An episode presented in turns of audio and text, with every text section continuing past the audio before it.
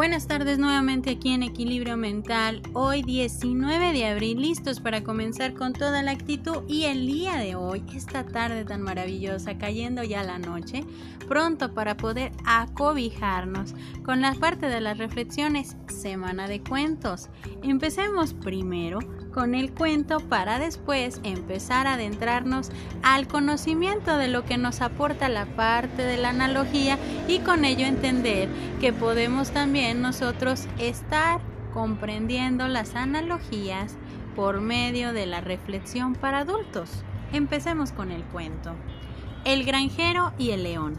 Érase una vez un pobre granjero que tenía muy buen corazón pero que vivía en un reino en el que el rey era muy malo.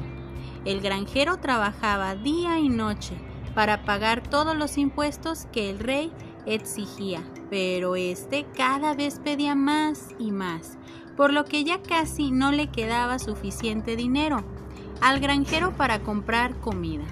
Un día, harto de esta situación, decidió escapar del reino, emigrar a otro que tuviera un gobernante más benévolo. Así que recogió sus pocas pertenencias y se adentró en el bosque. Vio entonces a un león que estaba sentado dentro de una cueva. Al ver al granjero, el león rugió ferozmente. El granjero estaba aterrorizado, pero al aproximarse al animal vio que tenía una astilla clavada en su pata. El granjero entonces exclamó al león.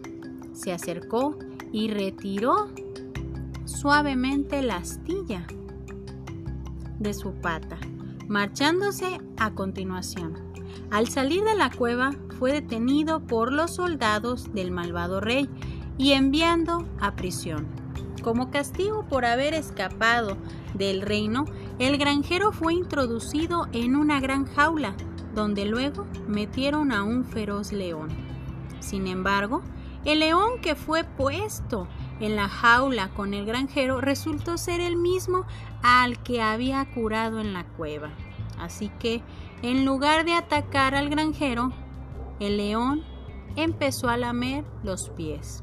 El rey entonces, sorprendido del respeto y cariño que León y el granjero se tenían, liberó a ambos. Moraleja. Una buena acción siempre es recompensada. Importante entender este cuento, importante entender la moraleja, pero sobre todo entenderla nosotros como adultos, hacia dónde, cómo queremos llegar a aprender, hacia dónde nosotros queremos entender que esta parte de lo que es el aprendizaje nos puede llevar a un sinfín de cambios de manera personal. Empecemos con este tema para poder adentrarnos a lo que será esta moraleja, día de prueba. Cuando nosotros escuchamos día de prueba, nosotros nos podemos imaginar que el escenario no es el más favorable. Imaginamos que el escenario no es el más óptimo ni el que más esperábamos, pero de alguna manera es parte de nuestro presente en este momento. Empecemos con esta pequeña frase. Hoy aprendí que las cosas pasan cuando tienen que pasar, que el dar todo no significa que recibirás todo que una buena siembra no significa una buena cosecha, que los momentos son cortos y por eso hay que disfrutarlos, que las lágrimas no las merece quien las hace llorar y que el tiempo de Dios es perfecto. Solo le pido a Dios que me enseñe mañana tanto o más de lo que aprendí hoy. Entonces, empecemos a reflexionar dentro de la analogía para poder nosotros comprender la parte de esta moraleja que nos lleva a entender que una buena acción siempre, siempre va a tener una recompensa. Todos y cada uno de nosotros podemos presentar tiempos de prueba y de una intensa sensación de caída y claro, de incertidumbre, porque lo que puede pasar o por lo que no sabemos de qué forma podemos controlar o comprender que esto implica en nuestra vida. Pero algo que debemos de ir comprendiendo es que todo, todo, absolutamente todos debemos de cuidar, sí, cuidar lo que es más importante para nosotros y para nuestro propio bienestar. Esto muchas veces puede estar diferenciado como cierto egoísmo, pero hay que serenar un poco el corazón. El preocuparme por mí y por lo que preocuparme de estar bien primero yo es parte fundamental para poder cuidar y después a los que pueden estar a mi alrededor. El beneficio del crecimiento propio es parte de trascender y nuevamente de cuidar lo más importante. Uno, nosotros mismos. Y dos, a los que nos rodean. Y en esta parte podemos decir, la prueba más difícil será cuidar lo más importante, viendo la parte de la analogía. Una buena acción siempre es recompensada. Y nos damos cuenta que si estoy pendiente de mí, puedo ser más consciente de lo que voy a ir alcanzando en mi vida y de estarme llevando a la parte del crecimiento propio. Comprender que estar bien y cuidarme es parte del bienestar y de la tranquilidad que muchas veces nosotros no logramos diferenciar qué tan realista, qué tan fuerte y qué tan pleno debemos nosotros de entender que las buenas acciones también empiezan con nosotros. ¿Para qué? Para poder nosotros estar bien y poder proyectar ese crecimiento, esa estabilidad, esa tranquilidad con los que nos están rodeando.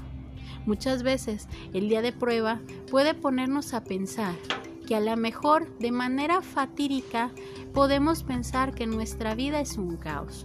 Pero cuando nosotros nos detenemos un momento y vemos que a lo mejor podemos estar en esa cueva oscura, a lo mejor podemos estar heridos, a lo mejor necesitamos ayuda, pero también estar conscientes de que posiblemente puedo estar en ese lugar incómodo, pero que si soy consciente de que en ese momento puedo pedir ayuda, necesito ayuda, y pueden darme esa ayuda, pueden darme esa mano que necesito en ese momento y que cuando yo pueda estar bien, esté tranquilo, esté bien con lo que estoy sintiendo, con lo que estoy viviendo, la prueba, la prueba la estoy superando, pero en algún momento yo podré ser la persona que ahora pueda ayudar a la otra. Pero primero, ser conscientes de que pedir ayuda también es darnos cuenta de que es cuidar también lo más importante, que somos nosotros mismos. Muchas veces pensamos que la parte de cuidarnos, la parte de entender, no son buenas acciones. Son buenas acciones porque tenemos que entender algo muy importante. Primero, primero tengo que estar bien yo para poder entregar para poder saber que los demás a mi alrededor van a estar bien, para poder entender que los que están a mi alrededor también van a poder crecer a mi lado si yo cuido lo más importante. Las buenas acciones también es el autocuidado. Las buenas acciones también son los límites. Las buenas acciones también es lo que nos proyecta, nos proyecta a tener mayor estabilidad y control de nuestras propias emociones. Entonces, la moraleja, muy sencilla.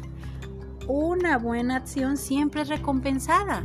Con un cuento más entendemos la parte del crecimiento y la parte de entender que nos vamos a encontrar con nuestro niño interior, que pronto, pronto vamos a ver todas estas lecciones, estos cuentos de esta semana nos van a proyectar al reencuentro con alguien muy importante, que es tú mismo.